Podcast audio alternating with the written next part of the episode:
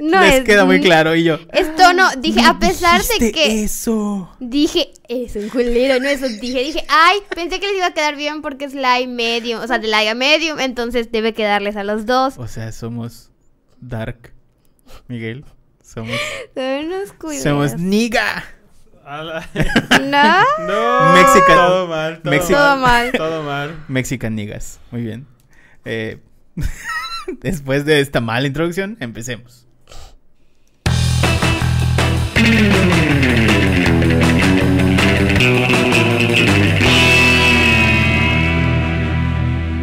Internet.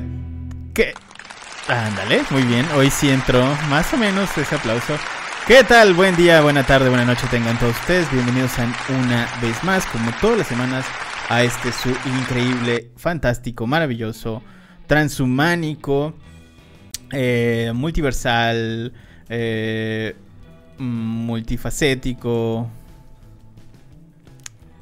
Vas, vas. Transuniversal.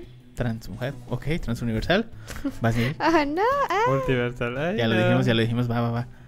Que fomente su creatividad buscando Right. palabras y adjetivos para decir este podcast. Multiversal. Ya lo dijimos. Vas, vas. Otro. Multicultural. Multicultural. Vas, Penny, uno más. Multicultural. Ya Ya, lo lo dije. dije. Ya lo dije. Multicultural. ¿Qué pasa con esa creatividad? poliamoroso. Poliglota. Poliamoroso. Políglota. Poliamoroso, políglota, etéreo, inalcanzable, Inalcanzable. y mamón. Curvilínea. y mamón. Elocuente. Y Mamón mamón. elocuente. Podcast de Aloha. Gracias por regalarnos un cachito de sus dispositivos móviles. Eh, obviamente de sus iPads, iPods, Zuns, tablets, eh, reproductores de MP3, Sus eh, Nokia Express Music. Nokia Express Music, Tamagotchis, eh, sus Engage, Sus Pantreo. sus Discmans, Sus iPhones. Ya dijimos iPhones, Sus. Androids para los, que nos Android, ven- ok, Sus Sidekicks. Sidekicks, Bas. para los que nos ven en YouTube. Sus Peraphones. Pedafon. Gracias, gracias a todos ustedes. eh, desde Pillofón hasta Telcel. Muchísimas gracias por descargar este, este podcast y utilizar de esa forma su Patrocínanos Pillafón. patrocinas Pillofón. ¿Sabes qué? Pa- ¿Sabes qué? Patrocínanos Bye. Cualquiera. Bodega Horrera. Cualquiera, cual- ay, por Herrera tiene uno. Yo tengo el, el- ¿Y yo tengo mi bueno? línea. Pues sí, es, es la red de Altan, al final de cuentas. Ok, muy bien. Bueno, pues ahí está. Eh, gracias a todos los que, eh, bueno, nos regalaron ese pedacito de sus dispositivos móviles. Hoy tenemos un programa bien especial, como todas las semanas. Obviamente ustedes ya saben que cada programa es más especial y luego más especial y así nos la vamos rolando de a poquitos. Entonces, eh, particularmente hoy vamos a estar hablando sobre la siguiente etapa del proceso de ventas y eh, que sería prácticamente el tema de fidelización de clientes. La intención es que ustedes con este eh, podcast aprendan a deleitar y convertirlos en embajador- embajadores de eh, marca. Aunque suene raro, ahorita vamos a ver eso. Pero, eh, mi ah, bueno, antes, antes de empezar, porque si no, luego empiezan a entrar los ruidos así como que tarde, y los aplausos entran mal, y luego nos pone efectos de sonido así como que chistosos. Gracias a nuestro floor manager Isaac, que está eh, hoy con nosotros, como de nuevo, todas las semanas. Un aplauso, Aunque Isaac. ponga, aunque ponga sonidos nada que verientos. ¿Sabes qué, ¿Sabes qué es lo cagado? Cuando le dije un aplauso a Isaac, en vez de que ponga el, el efecto, se empezó a aplaudir. Eso está muy triste. Eso está muy Ay, triste. Isaac, no Isaac. te ayudas. No, chao. Bueno, directo de las mazmorras de Televisa, nuestro compañero Isaac. ¿Tendrá algún otro nombre? eh, otro nombre. Eh, en vez de floor manager, porque suena muy feo floor manager. Director de cámaras, así como que en cabina. Nuestro director de cámaras. Floor manager suena otra cosa. Director, director de piso yo. Ajá, floor manager es el que está en el piso. Floor manager es el que está en el piso. Pues estás en el piso, ¿no? Bar, trapea. Ah. bueno, entonces nuestro director de cámaras, eh, Isaac, gracias, gracias de nuevo. Ahora, eh, si quieres podemos empezar con las diapositivas, compañero Isaac. Nos vamos directo a la diapositiva 2. Y bueno, ahí vamos a platicar. Los que nos estén escuchando y obviamente no estén viendo este podcast, no se preocupen.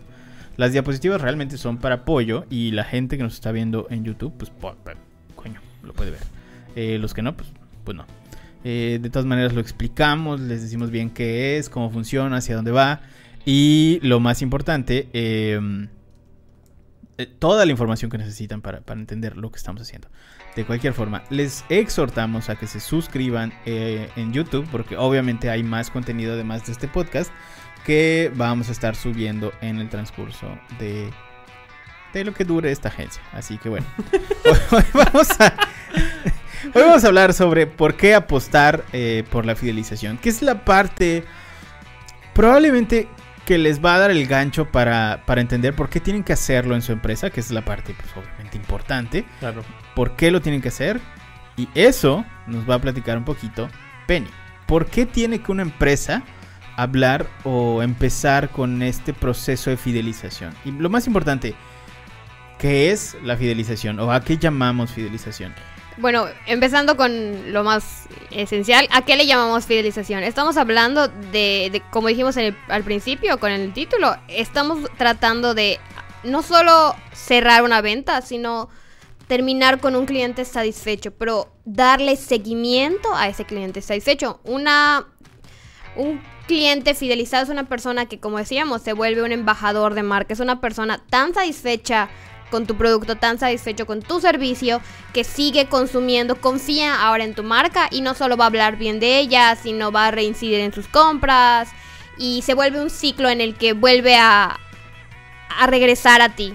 Sí, y, no, y sigue siendo, y se vuelve un cliente recurrente. Sí, cabe recalcar que esa parte de, de, de ser evangelizador de marca, como se, comúnmente se le dice, no es de un día para otro. O sea, Es esto un proceso. prácticamente este, a este cliente que ya es nuestro cliente frecuente, tenemos que, como, como decimos comúnmente, ¿no? Coloquialmente, enamorarlo para que finalmente pues no se vaya de nuestra marca y no se vaya con la competencia. De hecho, aquí tengo unos datos en los últimos Sí. años. Pues las empresas han descubierto que es mucho más económico retener a un cliente que obtener nuevos. Sí, claro. Y sobre todo porque los clientes que ya tenemos gastan hasta un 67% más que un cliente nuevo. Porque el cliente que ya descubrió tu marca, pues ve tus productos, está pendiente de tus productos. No creo que todos nos sentimos familiarizados con ellos, ¿no? Cuando ya compramos en algún lado, desde lo más sencillo, cuando compramos en un súper. A veces, por ejemplo, ay, mi súper es eh, de confianza, es fulano. ¿Por qué? Porque tiene todo lo que necesito, porque siempre trae productos nuevos, eh, porque siempre tiene stock, siempre está surtido, etcétera. No, son esos, son esos de, son estas cosas que en conjunto hacen que los clientes se mantengan contigo. Sí, y como podemos ver, igual con los datos duros que tenemos, por ejemplo, de Hotspot, que se ha, detectado por las empresas que es cinco veces más caro adquirir un nuevo cliente que el costo que tiene retener a un cliente. O sea, retener a tus clientes es mucho más barato y esos clientes que tienes son 50% más propensos a probar cosas nuevas que ofrezcas, que estés experimentando. O sea, es 50 veces más probable que ese cliente que ya ha consumido algo tuyo y confía en tu marca, compre algo nuevo a que trates de adquirir clientes nuevos para que prueben tu nuevo producto. Claro. Igual, en otro dato realizado por este, en- de- otro dato, sobre las tasas de conversión de los clientes leales, los clientes real, leales que ya están fidelizados, están este- parte de este proceso, tienen una tasa de conversión de entre el 60 al 70% cuando les estamos dando retroalimentación, mientras que un cliente nuevo tiene una tasa de conversión de entre nada más el 5 al 20%. Entonces estamos hablando de arriba del 50% de las probabilidades de convertir nueva, pasar a, a es- a este cliente nuevamente en un proceso de conversión para una nueva venta. Claro, de hecho creo que esto queda muy visible en el podcast anterior. Mostramos una, al final del podcast anterior, mostramos una tabla en la cual vemos el, el porcentaje de conversión promedio o ideal de por cada industria y todos son debajo del 20%, así, 5%, Sí. 1.2%, ¿no? O sea, en ese podcast hablamos al momento de hablar, de, de obtener clientes nuevos, ¿no? Que siempre va a ser, eh, como comentamos en ese entonces, si llega alguien y les dice, no, pues vamos a convertir todos los clientes en ventas, te está engañando. O sea, eso es, es Sí. utópico. O sea, no digo que sea pesimista, sino que hay datos que respaldan toda esta información. Es una métrica realista, ¿no? Y como, en la, como mencionamos, en la vida real no todo el mundo que pregunta por tu producto lo va a comprar. Y mientras se mantengan esas tasas de conversión, eh, pues es, es, es, quiere decir que están funcionando, ¿no?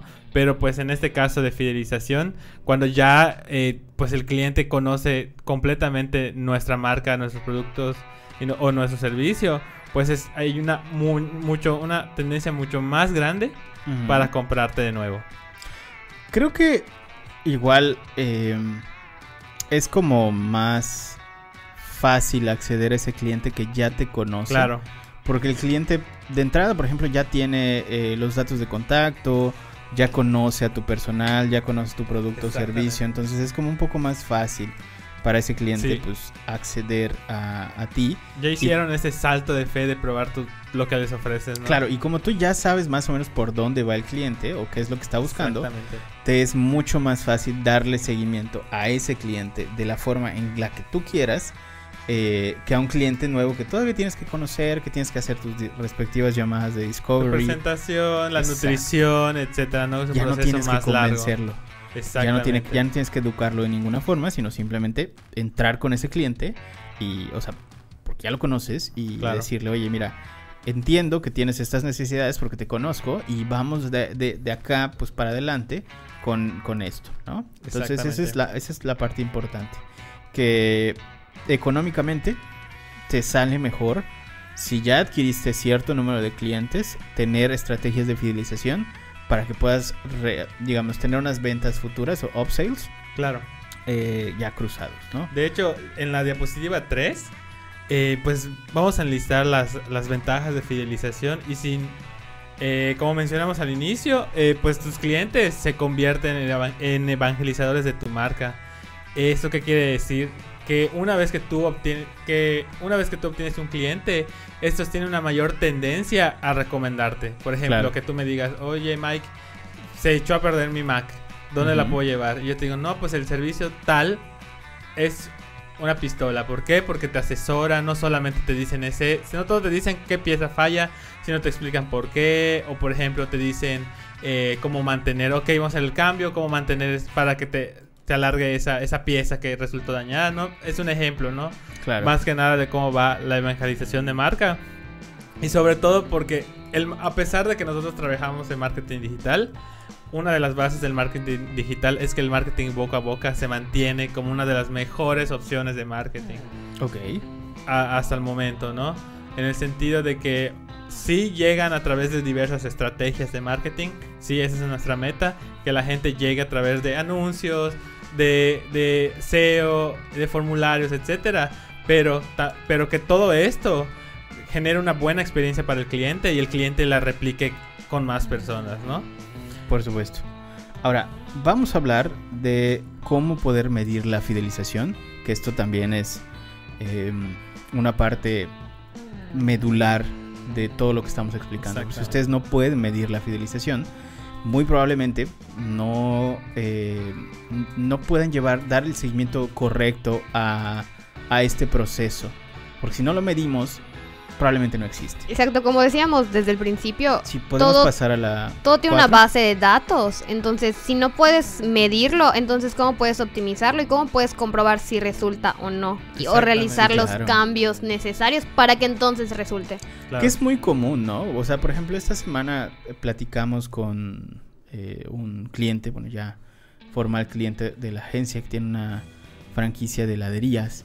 eh, y nos estaba platicando si he realizado inversión en pauta y si subieron los clientes, pero no sé realmente si fue la inversión o fue porque durante esos días de pauta también hice descuentos. ¿no? Entonces hay un tema ahí extraño que o sea, estás en un limbo. Funcionó algo, algo de lo que hiciste funcionó, pero no tienes ni idea de qué ¿De es qué? lo que realmente funcionó. Y aquí es cuando entran todos los datos, ¿no? Que nosotros somos los que proveemos, ¿no? Siempre hacemos énfasis en esto, ¿no? De que los, de que eh, las interacciones de los DAX no venden. eh, porque lo que realmente nos interesa a un buen un estratega digital, un buen estratega digital, lo que siempre va a monitorear es esto, ¿no? ¿Qué objetivo? No perder el objetivo. En este caso, el objetivo era las ventas, ¿no? Claro. Pero aquí hubo, se perdieron en el sentido de que, pues no sé qué medir, no sé cómo medirlo. Sí. Y al final, pues sí me resultó, sí llegó la gente, sí me compró, pero no supe por qué me compró, no supe qué es el producto que compró, más, etcétera, ¿no? Que es más que nada, es para eso sirve toda esta cuestión de las métricas. Claro. Ahora, eh, hablamos ya del tema de métricas y, eh, por ejemplo, tenemos la que es el importante, que es el eh, con el lifetime value, eh, que ya platicamos de eso eh, en, en, digo, en programas pasados. Sí. Eh, para calcularlo necesitamos de- de- determinar algunas métricas extras, ¿no? Que es, por ejemplo, el valor de compra promedio. ¿Qué es el valor de compra promedio, Miguel? El valor de compra promedio es, en, de manera general, cuál es el gasto, gener- valga la redundancia, general que hacen todos tus clientes. Es una métrica muy sencilla porque prácticamente es eh, tomar las ganancias totales de un periodo, por ejemplo, ganancias totales de todo un año y dividirlo entre el número de compras que se hicieron durante ese lapso de tiempo. Y tenemos un valor de compra promedio, que es eh, cuánto, eh, eh, cuál es la media que, se, que la gente gasta en nuestra empresa. Ok, ok. Seguido a esto, ajá. Sí, ahora, luego tenemos el que es frecuencia de compra promedio. Penny, ¿qué es la frecuencia de compra promedio? Ok, cuando estamos hablando de la frecuencia de compra, estamos hablando de, de- de entre el total de compras que se realizan y el total de clientes que tenemos. O sea, aquí podemos ver la reincidencia a veces de los clientes si se realizan más compras. Y nos sirve el tener el dato para ver cuántas eh, compras en promedio realiza, por ejemplo, el número de clientes que tenemos. Aquí podemos empezar a ver si estamos teniendo clientes reincidentes y que están comprando, por ejemplo, o por qué están comprando estos clientes reincidentes estas estos productos o servicios. Ok. Ahora, el promedio de valor de cada cliente, ¿cuál es? O cómo se, mejor dicho, ¿qué es? Pues el valor eh, de compra, el valor promedio eh, de cada cliente es cuánto representa cada cliente en ingresos para tu empresa. O sea, por ejemplo, supongamos, ¿no? Que regresando al ejemplo de la, de la heladería, tenga, supongamos que tiene una lista de clientes muy frecuente y pues cuánto ellos representan en ingreso para la empresa y pues se calcula dividiendo el valor de compra promedio entre la frecuencia de compra promedio de cada cliente. Ok. Y nos vamos con tasa de abandono, Penny.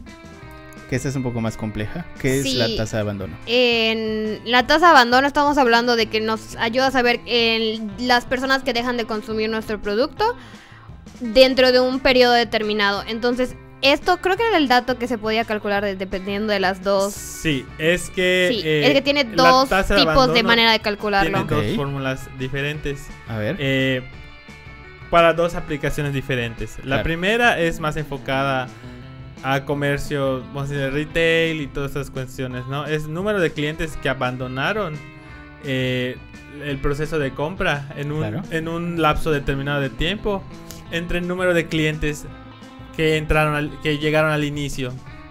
Por ejemplo, eh, durante febrero, vamos a poner una concesionaria de autos, ¿no? Durante febrero llegaron 50 clientes. que Ese es nuestro número de clientes al inicio. Nuestro número de clientes que abandonaron es el número de clientes que dijeron, no, pues no, no me alcanza, eh, encontré otra opción, ¿no? Vamos O por ejemplo- supongamos que es 25, ¿no? Eh, y vamos a dividir 25 entre 50 y ahí tenemos nuestro, nuestro, nuestra tasa de, de abandono eh, siempre multiplicado por 100 y nos da un total de que el 50 que la tasa de abandono fue del 50%, la mitad de la gente que entró. Claro que se expresa siempre en porcentaje. Exactamente, siempre se expresa en porcentaje. Y la segunda, que es un poco más compleja, que esa va orientada a e-commerce y servicios de suscripción. Por Ujú. ejemplo, Netflix, eh, Amazon, etcétera. Que ¿no? hacen estas, estos cálculos a veces no solo por periodos de meses, sino por periodos anuales para ver el, el influxo de clientes. Sí, de hecho, si se fijan, la fórmula es 1 menos el total de clientes que compraron el año pasado y este año, o sea, o hasta el momento, vamos a decirle, entre el número de clientes que compraron el año pasado y con esta fórmula obtienen eh, Amazon, eh, Mercado Libre y otros e-commerce eh, su número de tasa de abandono. Ok. Eh, bueno, ya tenemos esas y nos quedaría tiempo de retención del cliente.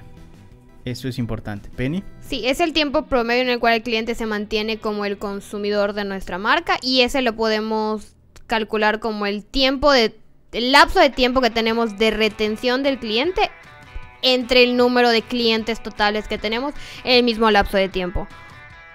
Ese es el tiempo eh, promedio de retención de clientes, ¿no? Sí. Eh, ¿Cuál es el tiempo de retención? Eh, No, está bien, ¿no? sí, porque el otro es en caso de no saberlo, es por la entre la tasa de abandono.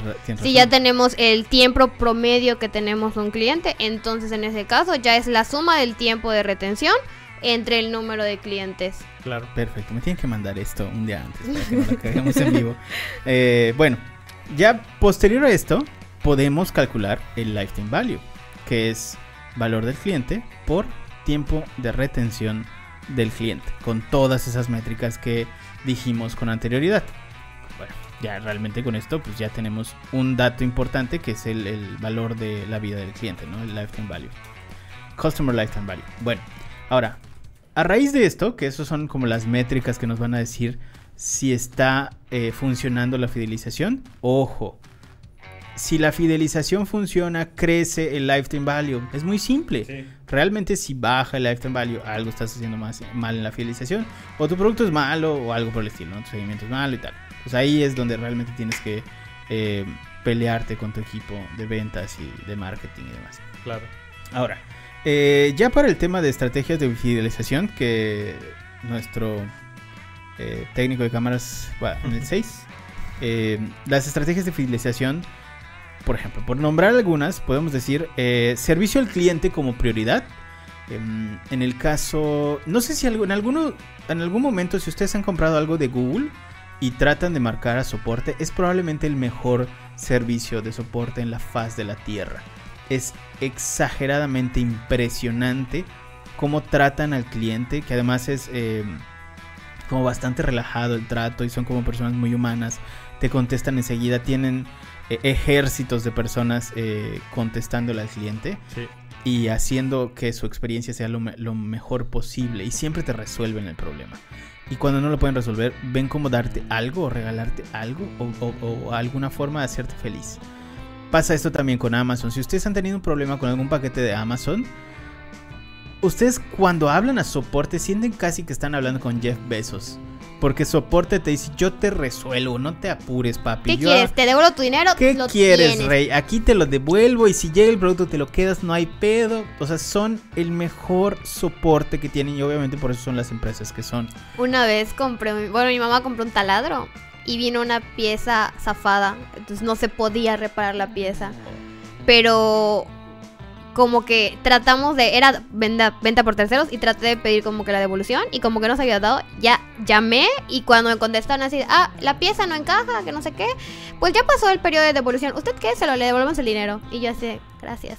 No me va a servir, pero gracias por devolverme mi dinero. O sea, sin la pieza no servía el taladro. Ajá. Oh, Y ya había, o sea, no pude hacer la devolución y me dijeron, Claro. quédeselo y tenga su dinero. Y yo así, qué bueno porque no va a servir esto. Pero Sí. fue así de que en cinco minutos me dijeron, ah, ya, ya está el proceso, ya se inició. Sí, sí, sí. Es, es impresionante. A mí eh, un par de veces he tenido estas ventas de terceros que vienen de otros países, de China o algo así. Y va un día, un día de retraso. Y la misma página de Amazon te dice, oye, pues tu paquete va retrasado. Si quieres te devolvemos tu, tu dinero y ya. Puede que llegue, pero te podemos devolver tu dinero. Y simplemente es aplicar a, pues a esa opción. Y te regresan el dinero tal cual. Y no, no, no hay ningún problema con eso. Ahora, eh, tenemos por ejemplo el tema de ofrecer incentivos. Que por, aquí pudiéramos tener el caso de Shane. eh, que cuando compras te empiezan a mandar eh, cada vez más cupones y Sí. más cupones y más cupones. En México particularmente tenemos a Linio, eh, tenemos a Gaudena, por ejemplo, que ellos de hecho entraron muy fuerte al mercado con estrategia de regalos, tal cual. O sea, tú no tenías que comprar nada, simplemente te regalaban cosas. Entonces, eh, sí, ofrecer incentivos también es una estrategia de fidelización. Posterior a la compra, ustedes ya saben más o menos cuál es la preferencia del usuario. Entonces, obviamente pueden hacer estas, estos regalos y darles cositas a los usuarios, con lo cual pues puede ser eh, bien eh, interesante, ¿no? Lo de estos incentivos. Eh, en el caso de eventos especiales, Miguel, ¿pudieras hablarnos un poquito de esto? Hay, hay temas, por ejemplo, con Xbox, con, con PlayStation, que siempre tienen como eventos. Sí, las marcas Claro. de maquillaje igual hacen mucho. Sí, por ejemplo, estos. Ahorita que dices marca, marcas de maquillaje, algo que se me acordó ahorita fue cuando fue las dichosas pop-up store de Kylie. Que de repente, vamos a pop-up store en la plaza tal, ¿no? Y ya establecen y ponen el, el- la, la tiendita por 24 horas. Ahí está, puedes interactuar con el producto. Y luego de que interactúas con él, compras el producto y todo, ya pues la tienda desaparece.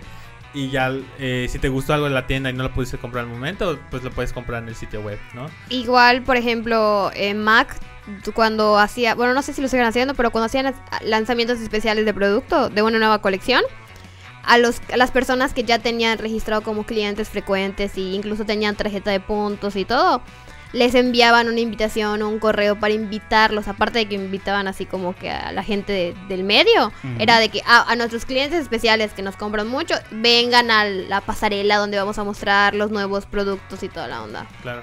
Wow, ok. Ahora, eh, este tema de programa de fidelización o recompensas, ¿cómo funciona, Penny? Porque esto es totalmente sí. Shane. Eh, es cuando estamos hablando, un pro- eh, hay diferentes sistemas, pero un programa, la diferencia entre un incentivo y un programa de fidelización es que esto escala ya a diferentes tipos de metodologías. Eh, un programa de recompensa, un programa de lealtad puede ser, por ejemplo, un sistema de puntos, un sistema de nivel de escalado, puede ser un sistema de puntaje que después se vuelve gamificación. Entonces, dependiendo, puede ser incluso colaboraciones entre marcas. Entonces, hay diferentes. En la siguiente diapositiva vamos a hablar un poco más específico de, esta parte de desarrollar un programa de, de lealtad. Pero, por ejemplo, en Shane.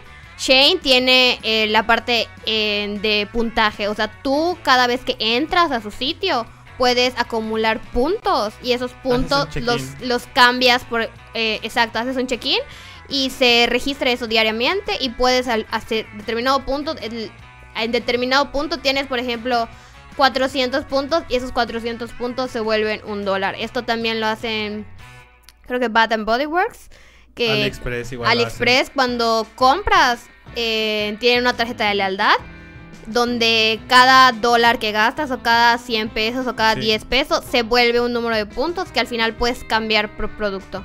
De hecho, Entonces, este eh, es un sistema de lealtad que manejan. De hecho, recientemente en que estamos haciendo, documentando para, para el programa, les comenté, les comenté a ella que en AliExpress ahorita tienen un programa de cashback, de 100% cashback. De que tú compras algo y si lo recomiendas, o sea, se lo, se lo, yo por ejemplo compro un, una funda y yo le mando el enlace a Penny para que ella vea la funda. Si ella la compra, a mí me devuelven el, el dinero completo que pagué por esa funda.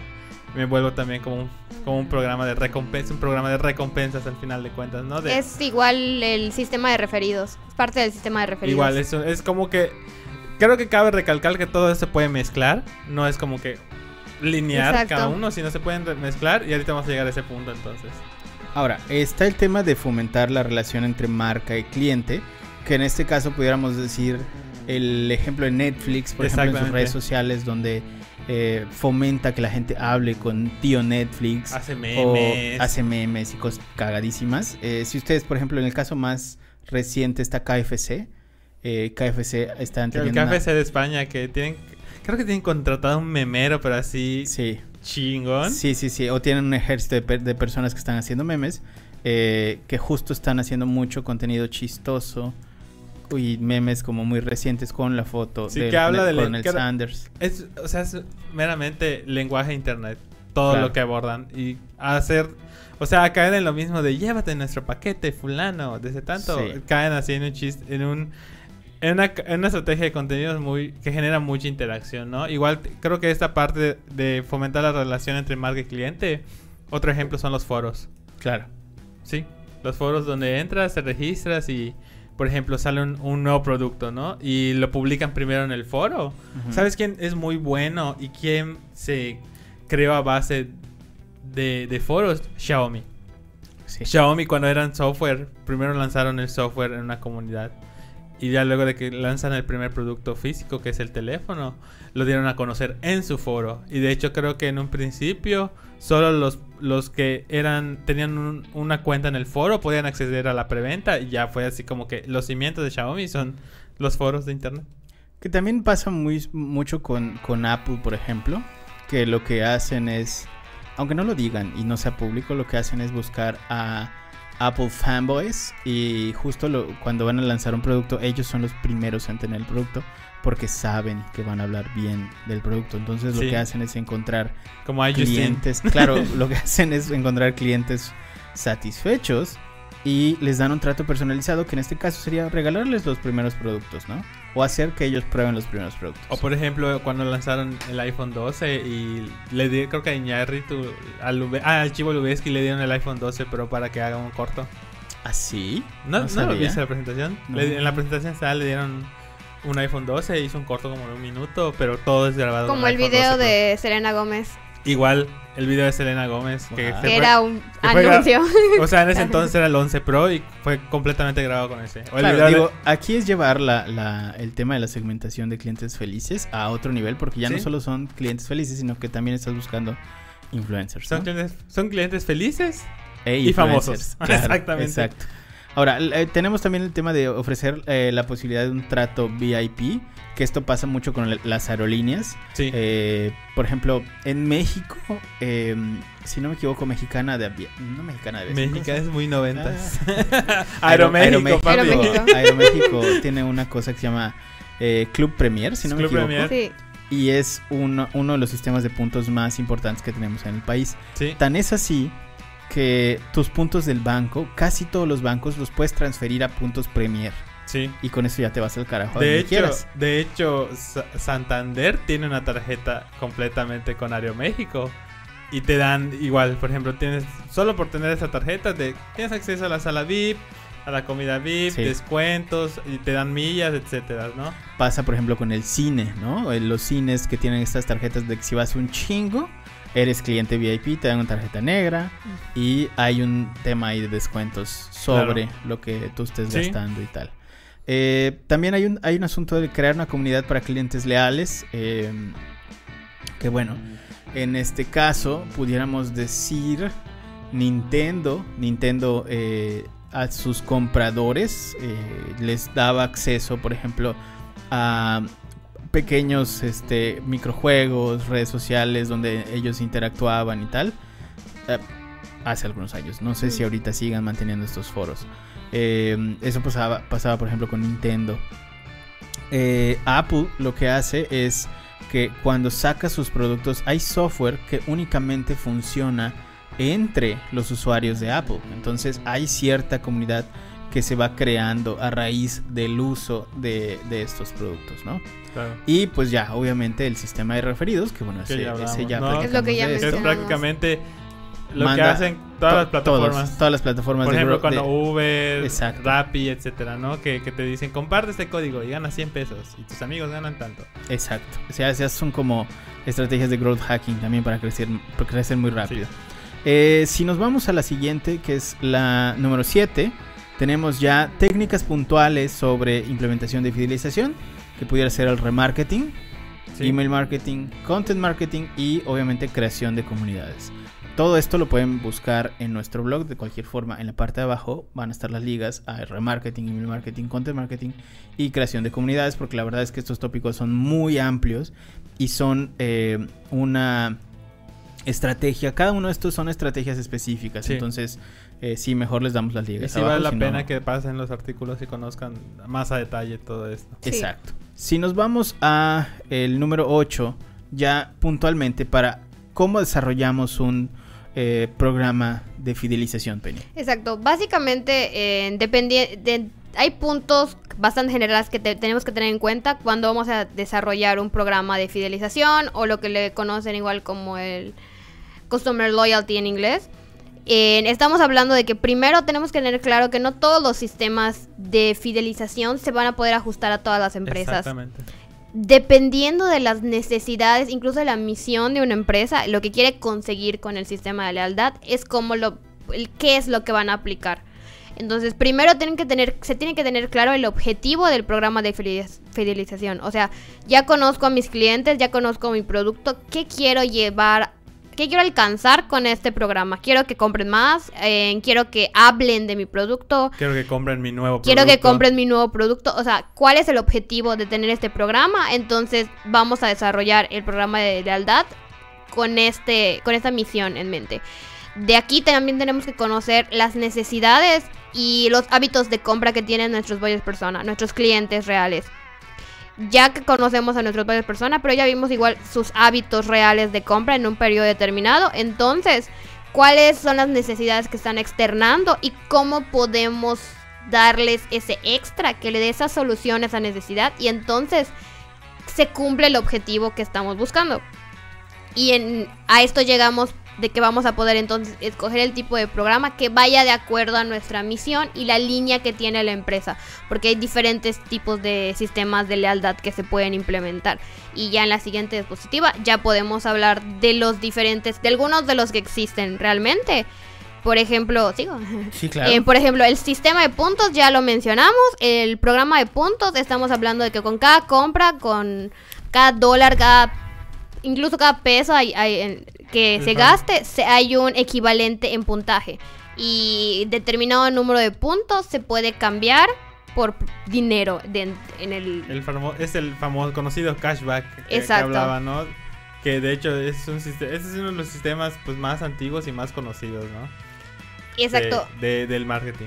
Y aquí hay una pequeña diferencia que es el que empieza a ser el que están cambiando las aerolíneas eh, que mencionabas, los de los ya no es tanto un sistema de puntaje, sino que los determinan específicamente como un programa basado en el gasto. Eso lo hacen muchas aerolíneas de Reino Unido y igual en Estados Unidos, que ya no es que viajaste tantas millas y se convuelve, por ejemplo, en puntos, sino cuánto has gastado en vuelos y se te devuelve ese gasto en nuevos vuelos. Eso pasa, por ejemplo, con las tarjetas de crédito. Casi todas las tarjetas de crédito tienen un programa basado en Es- valor. ese ya es en el valor. Clientes que nos han pedido facturar sus campañas carísimas, eh, sepan que nos regalan los puntos a nosotros. Entonces, tal vez para fin de año podamos comprarnos. Ah, porque está culero. Bueno, al menos el, el de Santander. Santander no nos patrocines. No, Scotiabank. ¿Qué tenemos? Scotiabank. ¿no? Scotiabank. Sco- Que, El de que, Scotiabank. que, por cierto no quería hacer sentirnos mal a todos, pero sacaron hace poco por Hacienda un unas equivalencias de quiénes son los, o sea, cuáles son los bancos que tienen más quejas y Ajá. menos resoluciones a esas quejas. Wow. Y el número uno es Scotia. Wow. Y yo, ay, eso es esto. Responde muchas cosas. No estoy hablando mal de Scotia. Gracias por. Mañana ya no vamos a poder sacar dinero. No, pero por ejemplo, el, programa de Scotia, el, el año pasado habremos gastado como. como dos o tres millones de pesos en campañas facturadas por nosotros. Tal vez un poquito más. Eh, y creo que de esos dos o tres millones que se gastaron, ¿sabes cuántos fueron? O sea, hasta ahorita, ¿sabes cuántos puntos tenemos? ¿Cuánto? Como 9 mil pesos de puntos. O 10 mil pesos de puntos. Algo así como que nos va a alcanzar para una peda en la oficina así brutal y ya. Pero no hay, no hay tanto. Entonces, el programa basado en valor de los bancos, pues. O sea, como una, como una persona de a pie. No, o sea, no, es un chiste, es un chiste. Pero, eh, bueno, existe. Y bueno, hay que hablar de eso, ¿no? Eh, programa de coalición, Penny. En el caso de los programas de coalición, son cuando empresas colaboran dentro de un mismo sistema. Entonces, cuando tú, te, por ejemplo, compras, esto no sé si lo siguen haciendo, pero había un tiempo donde comprabas determinado producto a veces de Apple y recibías no un descuento de Apple, sino un descuento de Nike. O un descuento en otra marca que ya se hubiera detectado que como cliente tienes preferencia. Entonces, eh, son las marcas que colaboran desde un mismo sistema para ofrecer descuentos y mantener pues feliz a su cliente. El sistema de con base en niveles es por ejemplo lo que hace Cinépolis, que así de que viniste al cine tantas veces eres ta- tal, tar- tarjeta, pero si vienes un chorro de veces al cine, te subimos de tarjeta y entonces como tienes esta tarjeta negra o la dorada y así, ya tienes acceso a más eh, beneficios. Por ejemplo, lo que hace Mercado Libre. Mercado Libre hace el pase en niveles, así de que ya compraste tanto y acumulaste tantos. Lo combina un poco con lo de puntos. Claro, fue Ya tan hermoso haber puntos. comprado el refri de la oficina ahí porque nos subieron creo que de tres niveles. Y subes de nivel y entonces como ya perteneces a diferente nivel y aquí agarran un poco de la parte del programa de coalición, o sea, ellos mezclan en su programa de lealtad varias de estas partes porque agarran la parte de coalición y dicen, ah, ya estás en nivel 4, tienes, si te suscribes a Disney Plus vas a tener tal descuento y Claro. si, te, des- si te suscribes a tal cosa, tal descuento. Entonces...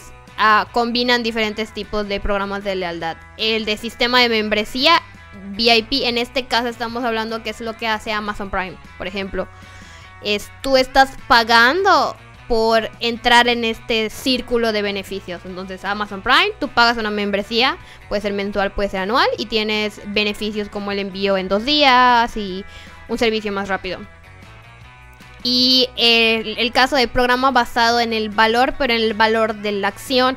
Entonces, esto está muy destinado a veces a campañas más que a un programa de lealtad en específico permanente o a veces es un producto permanente. Por ejemplo, esto lo hace lo ha hecho Lush, que es una empresa de productos como naturales para el cuidado de la piel y del cabello. Entonces ellos lanzan a veces un producto donde las ganancias están destinadas a una organización, a un, a un fin de, que eh, sea empático para las personas que consumen la marca. Entonces, hace cuenta, este producto que vamos a tener durante determinado tiempo, el 100% de las ganancias se van a donar para tal causa social. Entonces, este basado en el valor es más que darle una recompensa monetaria, es este sentido de satisfacción al cliente por ser parte de esta acción. Y ya dijimos del programa de coalición. Y hay uno que, no tiene tanto tiempo que se empezó a implementar. Bueno, relativamente. Es el sistema de fidelización con juegos. Y aquí no lo maneja todavía Starbucks. Pero sé que hay lugares donde determinado eh, ticket de compra te lo cambian por estrellas. Que puedes entrar a su juego y jugar con esas estrellas que acumulaste por tu compra. Que son como, creo que vidas. Y en el juego ganar cosas. Ah, excelente. Y ese ya tiene como que más gamificación, pero igual tiene como que algunos como que puntuaciones como más legales. Entonces ya son como que programas de fidelización más elaborados. Ya, ok. Podemos pasar a la 10, 11 y 12, que esos ya serían nuestros Ejemplos. ejemplos de fidelización. Por ejemplo, en la, en la 10 tenemos a Uber Eats con eh, posterior a tus primeras compras te empiezan a dar eh, descuentos del 30, 50% cada determinado tiempo. O como Rappi, que cada determinado tiempo te, te da Rappi créditos. Exacto. En la 11 tenemos, por ejemplo, ya lo que mencionaba Penny del programa de fidelización de Mercado Libre, que bueno, ellos sí te regalan cositas y como que vas accediendo a envíos gratis mm, para productos de menor precio. O sea, primero creo que son mil pesos, luego 500, luego 300 y así te van bajando. Y, de- y te agregan cosas como el, el tema de Disney Plus, por ejemplo. Eh, luego tenemos en el número 12 el de. ¿Qué es esto? Shane. Es AliExpress, no se ve el logo, pero es de, de AliExpress. Exacto. Que te comenté que es un programa de, de referidos. Que De comparte el código y Claro. si compran te ganas siempre. Ok, ok, buenísimo. Eh, y bueno, con esto, bueno, a- además, em, uno de los programas referidos más grandes que existen en Internet es el de Amazon. En el de Amazon Sí. tú entras como, de hecho, casi que todos los youtubers que tienen que ver con gadgets y tecnología que reseñan productos están en el programa de fidelización de, eh, de, de- de Amazon, De Amazon. y que es un programa de referidos que lo que hace es, es, eh, tú entras, te registras, dices yo soy youtuber o hago un sitio, lo que sea, y ellos te permiten generar ligas que cuando alguien compra te dan un porcentaje de la ganancia, ¿no? Entonces, bueno, Sí. está buenísimo eso y para los youtubers está increíble. Entonces, creo que con esto eh, ya abarcamos prácticamente todo lo que hay que decir sobre eh, la etapa de fidelización y eh, muchas veces tiene que ser no tiene que ser algo tan elaborado, no tiene que tener un cashback o un dinero de, regreso ni nada. Puede ser incluso, eh, por ejemplo, cosas como mandar un, un, em, mandarle un regalito en el cumpleaños al cliente o darle seguimiento para ver cómo lo están atendiendo. Todos estos eh, correos em, como de, de satisfacción, encuestas de satisfacción, puede ser eso. O sea, tiene que ser algo que sepas que estás en el momento justo, en el lugar indicado para medir. Así que bueno. Dicho todo esto, pues ahora sí, nos vemos la siguiente semana. Antes de irnos, Miguel, ¿cómo te pueden encontrar en redes sociales? Como Mike Tenchuno en Instagram y en Twitter. Penny, ¿cómo te encuentran en redes sociales? Dime, Penny Boo. Y a mí me encuentran como soy Sanshiro aquí en la parte de abajo. Espero que hoy sí salga bien. Este, floor manager, eh, director de cámaras. Así que bueno, nos vemos la próxima semana. Gracias Isaac por ayudarnos. Cuídense mucho. Bye.